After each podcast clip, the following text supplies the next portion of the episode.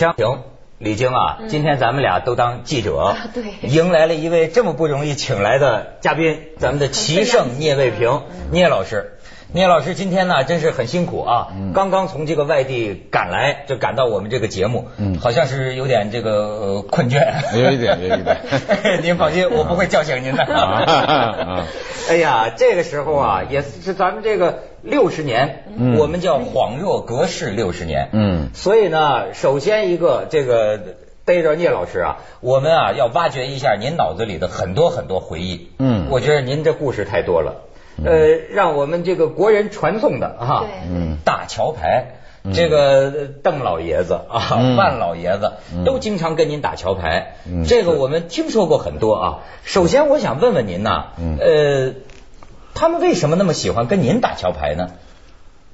呃，可能我这个属于就是因为在围棋中比较有名气啊，嗯他们都认为我属于比较聪明的人，我这么想，所以跟我打呢，就觉得跟呃打的很好的人打了。其实他们跟我打的时候，我的桥牌水平很一般。那个时候我比我好的人有啊，比如当年那个铁道部工作的丁关根同志，那时候就他的桥牌水平比我好。啊，他我以为是因为你桥牌打得最好，是教练水平才去的。不不不不，呃，那个，但是我应该算打得很不错的。那比这个这个邓老爷子怎么样？哦，这个不好比啊，他是怎么说呢？邓小平的桥牌是在他这样呃级别的领导里头，他是打的应该是最好的。那要跟您比呢？不太好比，不太好比，聂老师比较谦虚，不太好比。不太好比，对对对 对。咱们可以看看一张照片，我觉得这张照片很有意思。啊，这是什么时候的？应该八十年代，嗯，八四年左右吧。这个这个小平同志，您看这个细节很有意思，俩人啊，一人手里拿着一根烟，呃，哎，咱很平等，很和谐的，跟人家很和谐。这是在哪哪儿？他家里吗？应该是在人大会堂，啊在人民大会堂的有一个厅，叫幺幺八厅。啊，这是你们固定的场所吗？应该是比较固定的一个场所。这是文化大革命中毛主席在那儿住的厅，是很著名的一个厅，叫幺幺八厅。哎，我以为会在什么俱乐部啊什么的，为什么总在人民大会堂打牌呢？嗯，因为人民大会堂是呃这个以这个是我们还是也我也现在想起来，不知道为什么，就一直都在那个地方，嗯都在那幺幺八厅。那个偶尔也到过西山。他呢，到后来是因为有那个叫帕金森症吧，对他那个手就抖，抖啊，啊，抖一抖之后就拿不住牌了，就他女儿那个邓楠，就刚才咱们看见的那个他女儿，对对对，呃，邓楠替他拿着那个牌，哦，他来出主意。哎，他来拿，他像个呃司令一样啊，决定应该怎么叫出哪张，呃，邓楠就替他出。不过像我呢，在看着状况呢，心里很勇敢，因为我是从他非常健康的状态一块打牌，但是我认为他肯定能过一百岁的。啊，何以见得呢？因为他身体太好了。就是八十年代，就刚才你看这个照片的前后的时候，我们在一块打牌时间特别多。那时候他特特别的好，走起路来也非常有劲儿，说起话来也很有劲儿，各方面都表示他的身体，我认为都要过百。啊，嗯，呃，当时他也说，他就是也不停的在表达，说要等香港回收了之后，他要去香港，这他也不停的说，我们都认为没有问题。嗯，因为香港回归的时候，我印象是他应该是九十三岁，啊，香港回归啊九十三岁呢，我想绝对没问题。但是后来就是就是刚才一句话就是恍若隔世，恍若隔世。这没过几年，这过了不太多的时候，这手就拿不住牌就抖起来，这这状健康状况跟我呃跟他接触最多的时候差距就非常大了，我这心里特别不是滋味。嗯，那时候您跟他是固定的搭档是吗？不是，我跟他是应该说是固定的敌人。啊，刚才那个就是敌人的位置，对，应该是 搭档是对面的。那您跟谁是搭档？我跟很多人，比如呃，当时有这个呃胡耀邦啊，总书记，那个当时的总书记胡耀邦，还有万里啊，嗯，等等吧，就是这是他固定的敌人。那他固定的搭档是谁呀？应该是丁光根，他刚才那个照片没显示出来没显示出来。他可能为了显示他这个呃有有那个在他们家里和包括后来出的那个邓小平画册上嗯都有专门是他跟年轻人在一起。他跟年轻人在一起，就指的是我。我们俩的照片在他邓小平画册里叫跟年轻人在一起。哎，我算比较年轻的。呃，就是说，呃您说刚刚刚才说一般是在敌人的位置，嗯听说是邓小平跟丁宽根这个组合固定的搭档能呃总能打败你跟比如说这个万里老爷子这对对对对对这组合，是是，那水平呢高呢？呃，水平确实，因为他的水平啊，比那个就是我的搭档的水平要高一些，或者说高很多。嗯，丁刚根的水平比我那时候要好一些，所以呢，我们基本上是不是故意也输，也本来也赢不了，赢不了。我听说过那么件事儿嘛，就好像您也跟这个邓老爷子打过搭档，对对对。但是老赢这赢这个万里同志嘛，啊赢他赢很多 对赢水平就高飞大赢的稀里哗啦太惨了。后来他就故意放水，等于是为了平均实力才给你分到对手他故意放水但是小平同志说是目光如炬啊，啊。就开始斥责你了，是不是？有这事儿吗？有，当时呃是和一个我和邓老爷子，嗯。那边是万里和友谊院的一个老院长叫朱寿和，友谊医院的，现在已经去世了那个院长，当时他在在北戴河，每天我们都在打，嗯。赢的人家真的是赢的这个特别的惨，那万老爷子脸都拉得很长，那这个但是邓老爷子是不在意的，就是他还是要继续猛追猛打，呃，不停的加番啊，加着他们的番，这个不停的这个，哎，我是真的有一种哎，有一种。我本身想平衡一下这个他们那个，我就暗地里弄了那么一下，然后被邓老爷子这个训斥了一通，说你这个创世界纪录了，怎么能当那么多啊？我这盘当了六个，啊。被被那个万老爷子加倍 当了六个。而且据说邓老爷子还耿耿于怀，以以后跟别人还说说聂卫平啊，下下下围棋是九段，打桥牌可不是九段。哎。对对对，真的是这样说的，啊，专门。哇，是他后来到北京来参加八一建军节的招待会，嗯然后把我的儿子和太太一个坐在他的，还很没有心坐他的专列，嗯一块儿来，还在专列上请吃了顿饭，在吃饭的时候特别强调，说我下围棋是九段，打桥牌可不是九段。呃他看来是邓老爷子是无论干什么事儿都是嫉恶如仇。啊，很认真。我有一个挺好奇的，就是您像您的一位朋友好像还评价说，这个看围棋啊，嗯看棋风可以看出这个人。对比如他就讲这个呃呃聂聂聂胜，说他就是大漠英雄这种棋风。我倒想感觉到嗯，在打桥牌的过程中，比如说你看万里，看邓小平，嗯你能看出这个人的思维方式或者性格特点吗？那么我没那么高水平，我可能 还看不很。就是他什么什么是什么风格？但我看我们领导人打桥牌的风格都有一个，就是比较积极主动、大刀阔斧，那个呃经常叫一些就是别人不可能叫或不敢叫的那个冒叫。有点有一点点这种倾向，但是呢，呃，别的人呢是可能纯粹的是叫冒叫，但邓小邓老爷子呢，他不经常是绝对的冒叫，他叫了之后，他有很多理由可以能把它打成，啊啊，有很多办法和理由，所以他呢是呃。是我认为是积极进取吧，说的积积极进取呃并不是贸然前进哈，还是有把握其他的可能有些冒叫，而且呢，你觉得挺奇怪，就他们这个这个这个这个饱经沧桑的人，什么没见过哈？嗯但是打起桥牌来，就像您刚才说的，小孩一样那么认真是吧？他是很就胜负心呐、还挺较真儿的对胜是是胜负心极重啊。很重，很重。这个刚才你说的万老爷子也有这样情况，如果打桥牌输了，他不输感觉不好啊，他可能这顿饭都不吃了，啊这么在意啊？啊非常在意，就是他有为过这打桥牌输了不吃饭的时候，所以一般的没有特殊情况，没人敢赢他。嗯嗯嗯 这个饭不能让他不吃、啊。所以跟他打的时候有所保留是吧？对对对对对，但是邓邓老爷子是不过不管的，你吃不吃饭，那他搞不清楚，他都要赢你。锵锵三人行，广告之后见。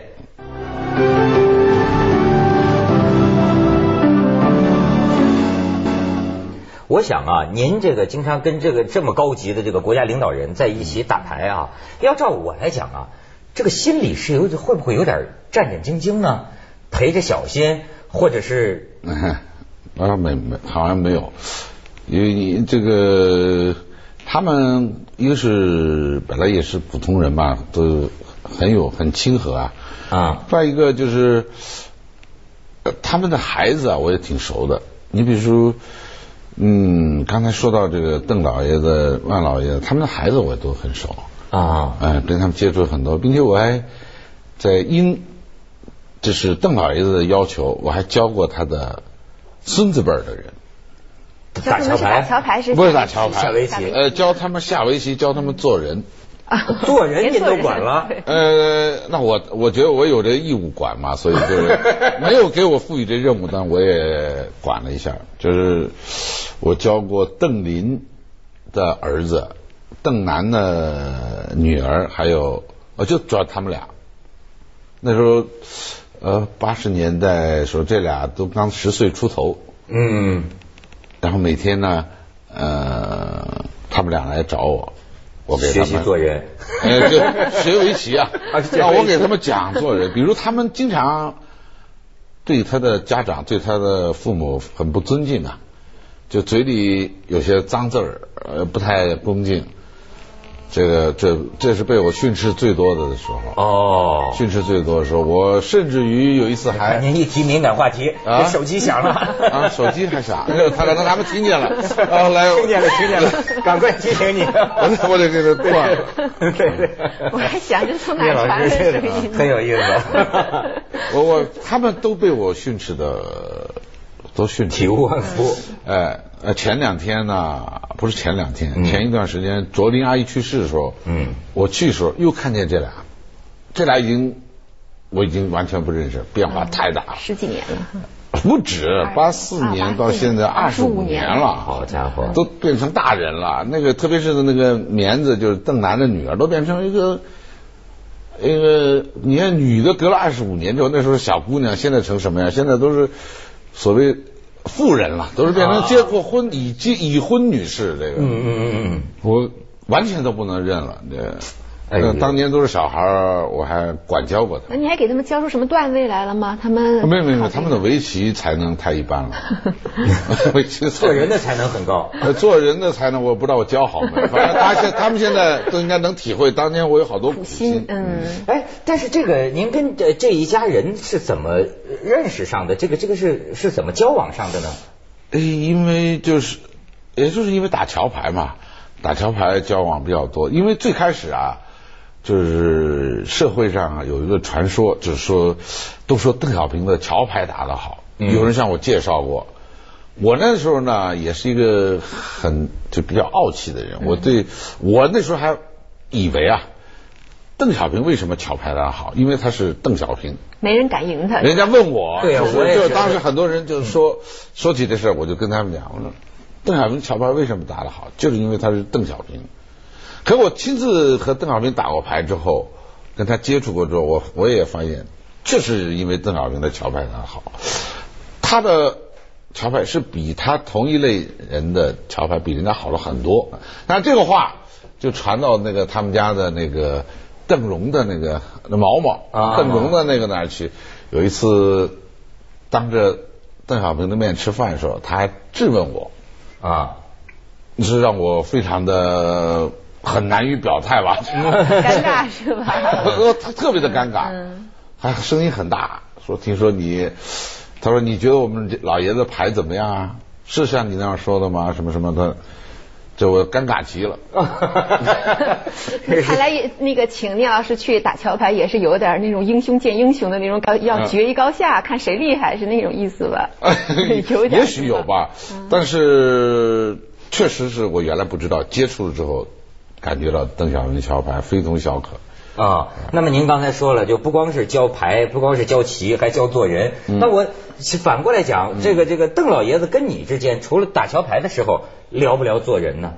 或者是其他一些什么闲天他平时话非常的少，还有一种给我的感觉啊，就用有一个词儿很合适的，就是不怒自威。哦，他也、呃不说什么话，也没看跟谁发火。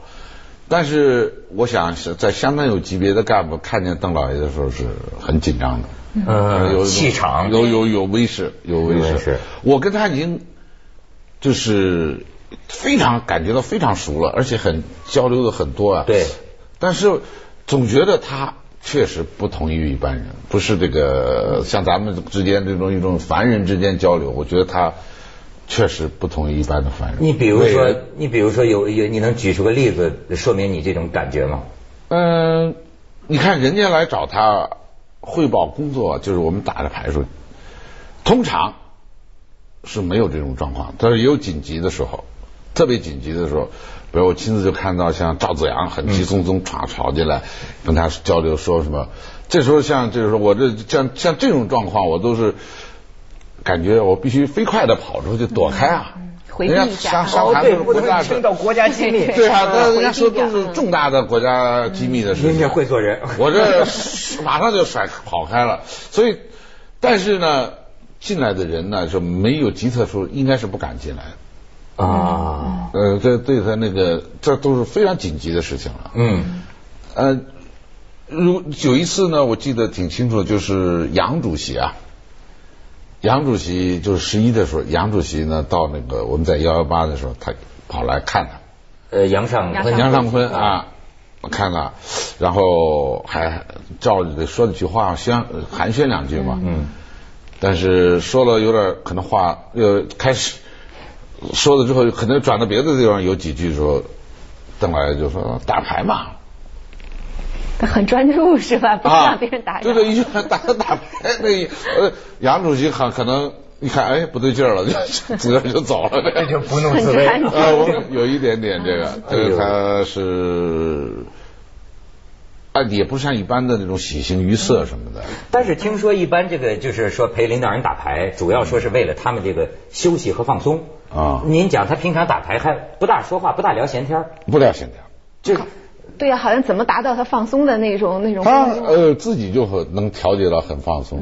嗯他自己，呃，我看他就是我对他印象最好的一次啊，觉得他最高兴，而且他笑的像像那个孩子一样孩子一样。我看他特别纯真的一次，就是好像一九八四年的十一呀，有个阅兵，他亲自下去检阅那个你好那次嘛，啊是吧？啊，检阅那个呃，应该是八四年国庆三十五周年的阅兵。嗯然后完事儿之后呢，我们在一块儿吃饭，然后我们都觉得他表现的特别的精彩，觉得是都大家都一致说是应该当年最佳这个奥斯卡奖。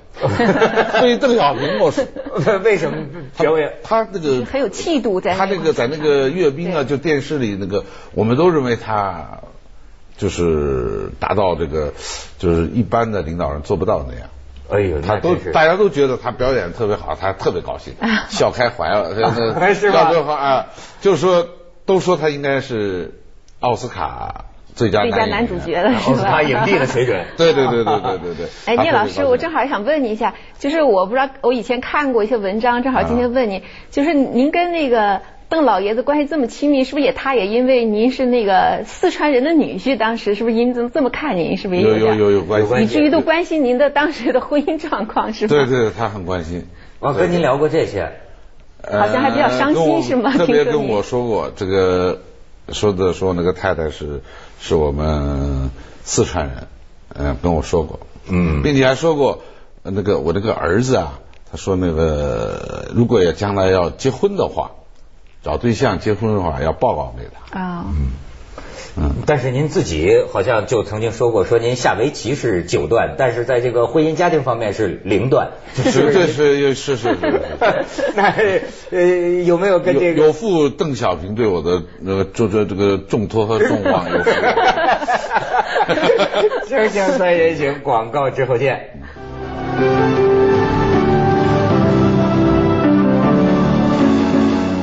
我有时候觉得啊，这个冥冥之中啊，是不是有一些缘分在那里？就是到后来就是中日围棋对抗赛啊，咱们这个聂棋圣就十一连胜，我就想起说，我看过一个采访，当年啊，就是他非常小的时候，呃，陈毅就找这个老师专门教他下围棋，嗯，而且说陈毅那个时候跟您就说过那个话，说是这个九段就相当于原子弹，嗯，说在那个时候咱们跟日本棋力差距很大，对对对，结果你看，您就好像是陈毅当年埋下的一个种子啊，到后来开了花。对他，我很小的时候，十岁左右时候，呃，就是，也许经人介绍，也许他听说的，有，但是有可能是那个叫李立三的一个老老同志啊介绍的，然后去跟陈老总下棋，下了之后，陈老总就非常看好我吧，看中就是，然后专门给我找了老师，让我到我学校去教，我当时住校，嗯嗯。然后那个老师到学校里来教，那非常不简单，而且那个时候我那老师也没工作啊，就由我们那个当时的叫北京骑社给他发了十五块钱的车马费，嗯，十五块钱的工资就等于三十块，嗯，那三十块在那时候对于没有工作的人也很多的钱了，所以我那个老师因为教我就变成了这个，您看这是谁家陈家人又给您打电话了吗？又是，这得关了。对对对，关机关机。嗯，所以聂聂聂老师本身，你发现没有？你提到名人的时候，一提到谁家人，马上电话就响。是自动报警功能。对对，他那个对我那个时候小的时候特别关心，特别关照。嗯。到他经常给我讲一些类似于像刚才你说的，呃。围棋那个九段中国是没有，但是那个呃九段相当于原子弹，中国已经有了原子弹，有了中国那个意思国家。已经有了到了九段了，所以因为围棋赶紧要赶超日本。然后后来有一种说法，因为我们现在一说到就中国呃打开国门向世界，老是说乒乓外交。嗯。但后来现在更多人现在开始就是回顾往前推的话，是是围棋外交。围棋。对，是说其实围棋是在乒乓之前更早的，因为先跟日本打通关系的时候是还是靠围棋起的很大作用。嗯，你说的太对了。这个我们对日本的这个影响，围棋影响已经。到什么时候？当年日本的围棋九段在日本的政治地位很高。